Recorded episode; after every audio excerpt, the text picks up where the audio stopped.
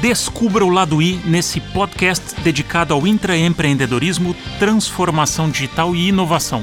A conversa aqui será sempre autêntica, com pessoas incríveis, contando suas histórias inspiradoras, seus tropeços, aprendizados e muito mais.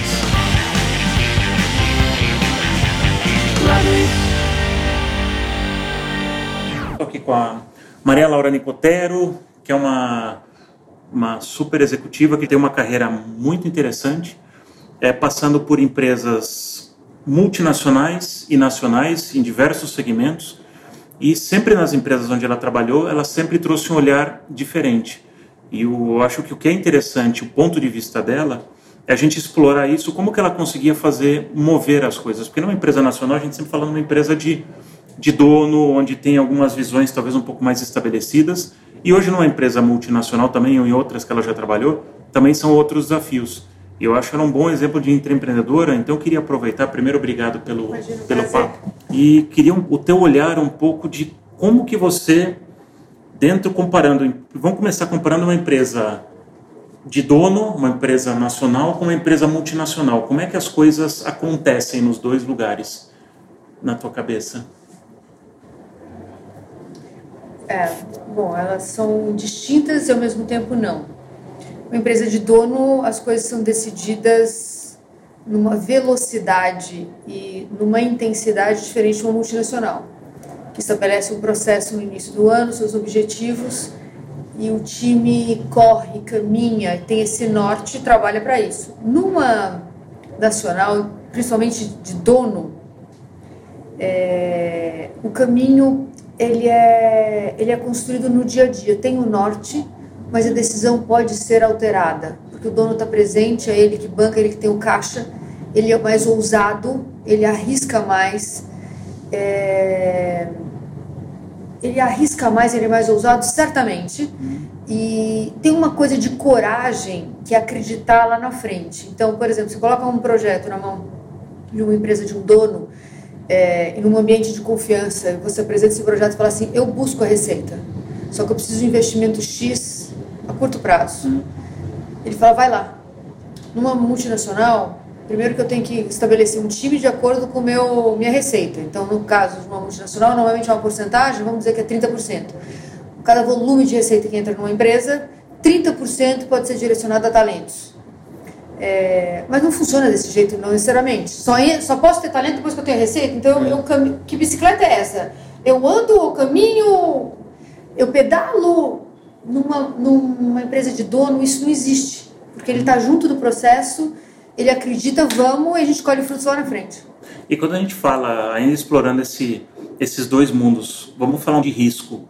Porque talvez, se a gente comparar a nova economia, que nasceu um negócio puramente digital, onde inovação implica em risco. É um, é um fato. E quando a gente fala em negócios estabelecidos, existe uma aversão ao risco. Porque você já conquistou X e você quer manter aquele X. Então, para dar um passo incremental, existe toda uma discussão com medo de perder aquilo que você já conquistou. Como é que você vê isso numa empresa vai de dono e numa empresa multinacional? Essa aversão ao risco, ela existe nos dois lugares? Não existe? Como é que ela se comporta? É, para falar da minha experiência. Uhum. É, nessa nacional de um dono, não havia, havia aversão a risco de jeito nenhum. Óbvio, você pode imaginar o caixa de uma empresa brasileira de um dono versus uma multinacional global. Então, o certo seria o inverso, né? Uhum. Porque eu tenho mais caixa para ser usado. Só que eu acho que aquela coisa de empreendedor, daquela coisa que está no sangue, o que move ele são as conquistas. É, claro que ele tem que dar resultado, é, ele tem patrimônio para manter, certamente. Mas o que move esse empreendedor é o que o fez investir e construir aquele, aquele negócio. Uhum. Então não há aversão a risco. Por mais que o financeiro dele colhe nele e fale você vai perder. Ele não ouve isso, porque ele está embriagado pelo sonho, pela força de vontade, pela certeza. Ele tem certeza que ele vai conseguir. E acho que isso que o torna um empreendedor de sucesso, né? Não tem aquela coisa de. É, na largada não tem o pode dar errado. Vai, vai dar certo. E aquela coisa da coragem de não é errar a mesma coisa. Errei, tira de lado, vamos para frente. Essa coisa que me lembra às vezes o Vale do Silício, aquela coisa do, da ousadia de correr o risco é, colocando tudo em jogo, chamando talento, mas todo mundo acreditando, é mais ou menos a experiência que eu vivi com o empreendedor uhum. brasileiro. E quando você vai para o mundo multinacional, como é que é a dinâmica, essa mesma dinâmica do risco? Você quer abrir um novo negócio? Não há risco. Não há risco. Estou falando da minha experiência aqui. Uhum, é, tudo está mapeado. É, olha, tudo está mapeado com um mapa tão certo assim que já considera-se os possíveis, as possíveis crises mundiais, já se considera as recessões. Então tem sempre uma margenzinha lá da bobagem que pode acontecer, ou erro interno ou externo. É, e de novo, acho que a maior questão é, que amarra o processo, que dá certeza para eles, só há investimento se houver receita. O maior investimento aqui é talento. Então eu só posso contratar quando eu ponho a receita aqui dentro. Você concorda? Não sei se eu ando, se eu pedalo, se eu pedalo, Sim. se eu ando. É, então, ele tem a certeza que não tem risco. Eu só vou contratar, fazer um investimento, se eu botar a receita aqui, é diferente do que a outra experiência, de tipo assim, eu acredito nisso, vamos lá na frente, a gente recupera. E olha, que toda vez a gente recuperou. Então, é, mas, não, mas não acho, acho aceitável o, hum. o jeito multinacional. É que são jeitos diferentes e quando a gente fala hoje numa dinâmica de uma velocidade muito mais rápida, a gente vive num mundo exponencial, né? ou mundo líquido, é como diz o, o Bauman. E o mundo cobra mudanças muito mais rápidas. Então, esse modelo um pouco mais engessado, eu sinto que tem mais dificuldade. Um outro aspecto para a gente conversar, me fala um pouco, quando sempre independente, agora vamos tirar empresa X, Y, Z. Qualquer novo empreendimento, qualquer novo projeto, eu, eu sempre considero que você encara anticorpos, que são aquelas pessoas que não estão na mesma jornada. E com certeza você, na tua jornada, encarou muitas pessoas, anti, esses anticorpos como é que você, porque você, uma das coisas que eu acho que você é mestra, assim, é nesse gravitas, em, em conseguir fluir em diferentes níveis, em diferentes é, tipos de pessoas e organizações. Como é que foi a tua história, a tua jornada com pessoas contra aquilo que você queria fazer? Como é que você conseguia avançar com essas barreiras contra? Puxa, que pergunta difícil. É eu, eu sou uma pessoa que faço, é, faço uma gestão sempre num formato de uma gestão compartilhada. É, eu não sou uma pessoa que joga um jogo sozinho. Então, muitas vezes, os talibãs que eu encontrei no meio do caminho, e às vezes eram talibãs, porque era na verdade destruir por destruir, é, ou numa relação de disputa política numa empresa, ou numa relação de amor e ódio por razões outras é, são talibãs porque não estão construindo nada. E tem aquele que não concorda com você e que quer é, que o investimento que está indo para sua área vai para outra área. Então, acho que tem de tudo. Mas acho que como eu tenho esse, esse lado de perguntar para o outro, vamos fazer isso junto? Como é que você pode me ajudar a agregar? Esse não é nunca de forma solitária. É, eu acho que facilita é, navegar águas turbulentas. Isso não quer dizer que eu passo por toda grande onda de forma fácil, mas a hora que você puxa a pessoa para perto e você abre o jogo para ela, fica mais fácil de você chamá-la para o time ou pelo menos desarmá-la. É, é, assim que eu vejo. Eu, eu, vejo uma família de cinco meninas, cinco filhas, é, disputando tudo que você pode ver numa casa. E o jogo nessa família também era assim. Como é que eu ia? Eu era mais velha, mais velha é sempre odiado, porque o mais velho tem, consegue tudo antes, porque é mais velho. Como é que você consegue é, conquistar essas pessoas para elas serem menos agressivas, menos talibãs é, e jogarem a seu favor ou pelo menos não jogarem contra. Então é você chamando todo mundo para participar. Então se os, a sua vitória pode ser a vitória de todo mundo. E a outra questão que eu vejo sempre é, é eu não ganhei, ganhamos todos ou ganharam vocês. É, eu não preciso levar para casa o troféu, nem trazer para a agência o troféu. É do time. Então acho que isso meio que desarma as pessoas para dizer assim, tá, tá, todo mundo no mesmo barco na mesma situação. Legal. E muitas vezes, em muitas ocasiões, uma pessoa brilhou é, ganhou os méritos, ou, ou, não méritos, não sabia que eu estava na gestão e no comando, mas você põe uma pessoa na frente é, para que ela também ajude a desarmar. Não é você que está ali, que você já criou uma certa. Você já provocou uma empresa o suficiente, você coloca outra pessoa para ela brilhar e fala assim: ah, ok. Então não é só o brilho dela, tem outras pessoas brilhando. Isso vai acalmando e ajuda você a agregar valor no sentido assim: confia em mim. Vamos, vamos, vamos fazer isso em conjunto para o bem de algo, entendeu? Uma das conversas que eu, que eu tive foi, construindo sobre o que você está falando, muito interessante, que a gente cresceu no mundo corporativo sempre com o pensamento de, para eu crescer profissionalmente, eu preciso ser melhor do que os outros. Então eu preciso me destacar versus o grupo. As pessoas não são reconhecidas por levar o grupo junto. Então aí tem um, um paradoxo, um viés que precisa ser melhor pensado. E aí aproveitando isso para a gente entrar um pouco no, no, tema diversidade, um tema cultural, porque o, o, tema cultural, na minha opinião, é um dos temas principais do intraempreendedorismo, do empreendedorismo. Porque você trabalha numa empresa onde existe uma cultura e no, no fundo, no fundo, a cultura são as pessoas.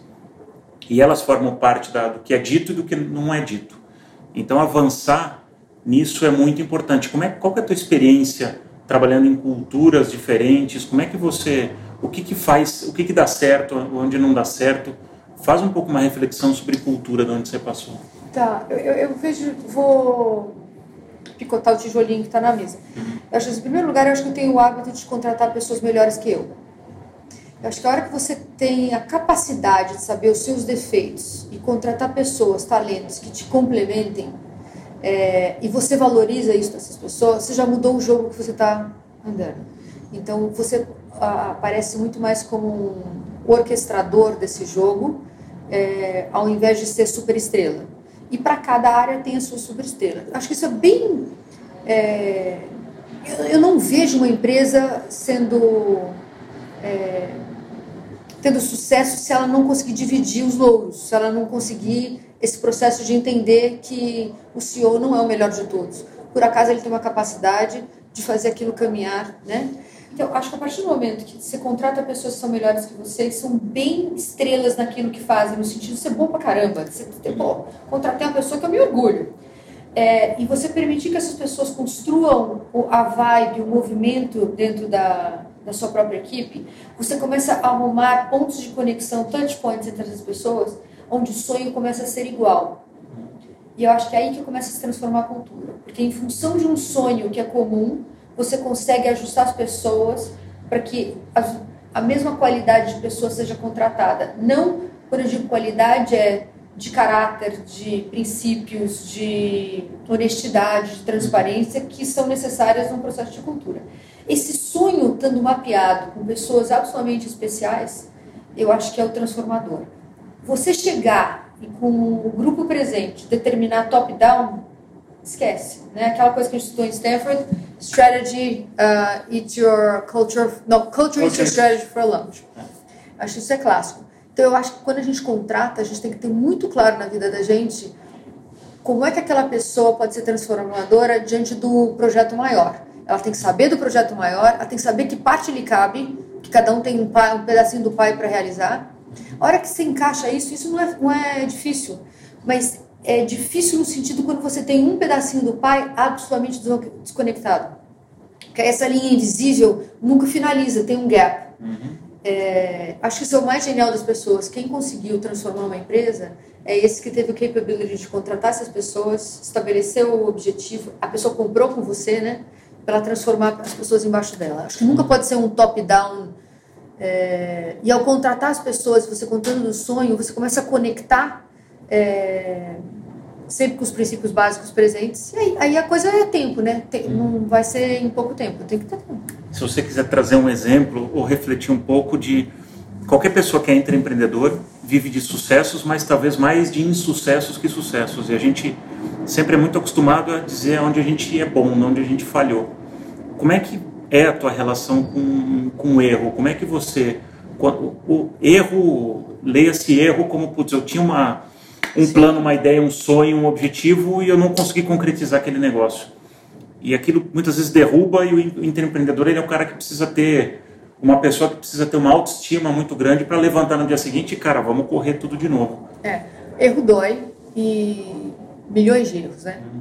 Posso falar milhões de erros, é, mas por, por é, determinação, trabalho, mais acertos. É, a única forma de você ser empreendedor é ser um eterno, absoluto otimista. Que você olha o erro como uma oportunidade de aprender e não cometê-lo de novo. Então, sendo um eterno otimista, é, você usa aquele erro, o trupicão que você leva, para construir em cima e você usa isso. Você fala assim, pô, pelo menos eu estou aprendendo isso aqui, isso aqui eu não faço de novo. E aquela brincadeira, né? Todo mundo vê os goles que eu tomo, mas não vê os trupicão que eu levo. E se você é um empreendedor, você está liderando, você errou bastante. E isso tem que ficar muito claro que as pessoas não gostam de falar disso, das suas fragilidades, mas é impossível chegar em algum lugar sem ter tido né, essas dificuldades, esses erros, os tropicões. É, eu acho que na nossa sociedade devia se falar mais dos erros, uhum. é, até para ajudar aquele que está começando. Eu acho até que a nossa geração talvez esteja em processo de transformação, de possivelmente falar mais sobre isso, porque o, o jovem empreendedor que está nascendo agora, essa molecada maravilhosa, de repente geração Z, né, o milênio já envelheceu, é, ele precisa saber e entender que nós não somos o máximo, que isso aqui não é um caminho impecável, é, até para ter coragem, porque se você não tem coragem de errar, você não, tem, não vai ter acertado, né? Eu acho que tem uma missão da gente que conseguiu conquistar algumas coisas. Olha que eu consegui conquistar algumas coisas, a gente conquistou muito mais. Mas sempre que eu dou palestra, eu falo, olha, é, para chegar até aqui, cometi vários erros, aqui, ali, é, desconsiderei, é, ou num processo de contratação, fiz sozinha, não chamei um par, contratei errado, miquei, me expus da equipe, tive que renegociar tudo. Então, não é que é céu de brigadeiro, entendeu? E eu acho que principalmente para a próxima geração, a gente passa uma imagem de que a gente é o máximo, que a gente chegou lá, que a gente. E, mas isso foi via muita, muita dor, é, perdemos coisas importantes no meio do caminho. E essa galerinha precisava ter a coragem de fazer, entendeu? Sim. Eu não sei se você sabe, tem o. Acho que é o presidente do SAP, que é um cara novo, acho que tem 36, 37 anos. Ele faz a reunião mensal dele, o All Hands. Você já ouviu essa história? Não? não. E ele chama todo mundo. E na primeira reunião ele chamou e falou assim: Olha, eu quero que vocês vão ali na frente e me digam uma falha que vocês cometeram esse mês. O que, que aconteceu? Ninguém foi. Aí ele pegou e ele foi. E contou uma falha dele. E aí ele falou: Estou decepcionado com vocês. Aí todo mundo ficou olhando para ele: Por quê? Porque se vocês não falharam, qual que é o significado do mês que passou? Nós não arriscamos nada. A gente trabalhou em business as usual. E eu vim aqui contar uma falha minha, exatamente para mostrar que isso aqui é um ambiente seguro, que a gente pode discutir isso. A gente, você vai discutir isso profissionalmente, do ponto de vista de aprendizado, e ninguém é louco aqui, ninguém vai falar, pô, coloquei a empresa a perder. Mas a gente, se a gente não arrisca, não faz algo diferente, você não vai falhar. Então você só está fazendo business as usual. Eu achei brilhante esse, isso que ele implementou numa empresa super estabelecida, B2B, né, que a gente olha de longe e parece um quadradão hermético. Então tem algumas práticas boas e essa reflexão que você faz eu acho interessante, porque a gente precisa se abrir mais. Falando também com uma, com uma Red Hunter, a gente estava explorando o lado da liderança, porque a gente nasceu, cresceu, se desenvolveu, multiplicou, olhando uma liderança que tinha um facão, ia abrindo e era o Indiana Jones, não errava, não morria, tomava tiro, bomba, né, caía avião em cima e não acontecia nada, era, era a pessoa perfeita. E a gente sempre viu o jogador perfeito, o artista, o atriz, era tudo perfeito. Ninguém falava dos problemas. Então é preciso a gente é. trabalhar aquele lado do líder um pouco mais vulnerável. Muito. E eu acho que é um, uma das moros dessa agência, e sempre das equipes que eu liderei, é nós vamos errar junto e vamos acertar junto. Então, tipo assim, pelo menos tente, faça. Uhum. É, não, se, não, seja um covarde, entendeu? É, isso dá liberdade das pessoas serem mais ousadas. Isso é uma coisa que você planta no começo e não de primeira a pessoa desperta para isso. Ela te testa, óbvio, né? Que ela também tem conta para pagar no começo é, do mês. Ela, ela vê se não vai ser punida. Exato. A hora que ela percebe que ela não vai ser punida, estamos junto. É, e você usa isso para cascatear tudo. Porque as pessoas sabem tudo que você está fazendo aqui nessa sala, né? Ah, não há segredo nenhum. Então, a hora que você passa essa mensagem, outro dia teve um projeto aqui, onde perdeu 150 mil reais, é, cotando um rádio errado numa promo. E entraram aqui, Maria Laura, é, erramos. Eu falei, tá bom, põe pro lado, compra um novo agora, depois a gente vai ver o que a gente faz. A gente devolve, revende. Uhum. Não, não vai acontecer nada comigo? Não, vai acontecer uma coisa comigo? Não sei, Maria, então, não vai acontecer nada com você. Nós vamos pegar e resolver isso. Agora, vamos depois estabelecer um procedimento para que isso não aconteça de novo? Qual é o uhum. processo que nós vamos botar? No... Isso cascateia e você constrói um ambiente muito favorável. Isso tudo eu falo com é muito mais fácil num ambiente que está florescendo, tipo, se eu tivesse no, nos Estados Unidos, onde unemployment é zero, muito mais fácil discutir isso. No nosso país, onde tem 3 milhões de desempregados, é muito mais difícil falar isso. As pessoas estão apavoradas, morrendo de medo de ser mandado embora. Então, essa minha fala pode parecer uma coisa, ah, lá no Vale do Silício isso existe. Ah, ela implementa isso daqui, mas as pessoas estão petrificadas por outras razões. Mas olhando só pela minha forma de fazer gestão, ela é super compartilhada, erramos, erramos juntos, acertamos, acertamos juntos, celebramos juntos as coisas, mesmo no país de joelhos. Gostou da conversa? Então escute mais episódios na sua plataforma de podcast preferida. E também siga o Laduí no Facebook, Instagram e YouTube. Obrigado e até a próxima!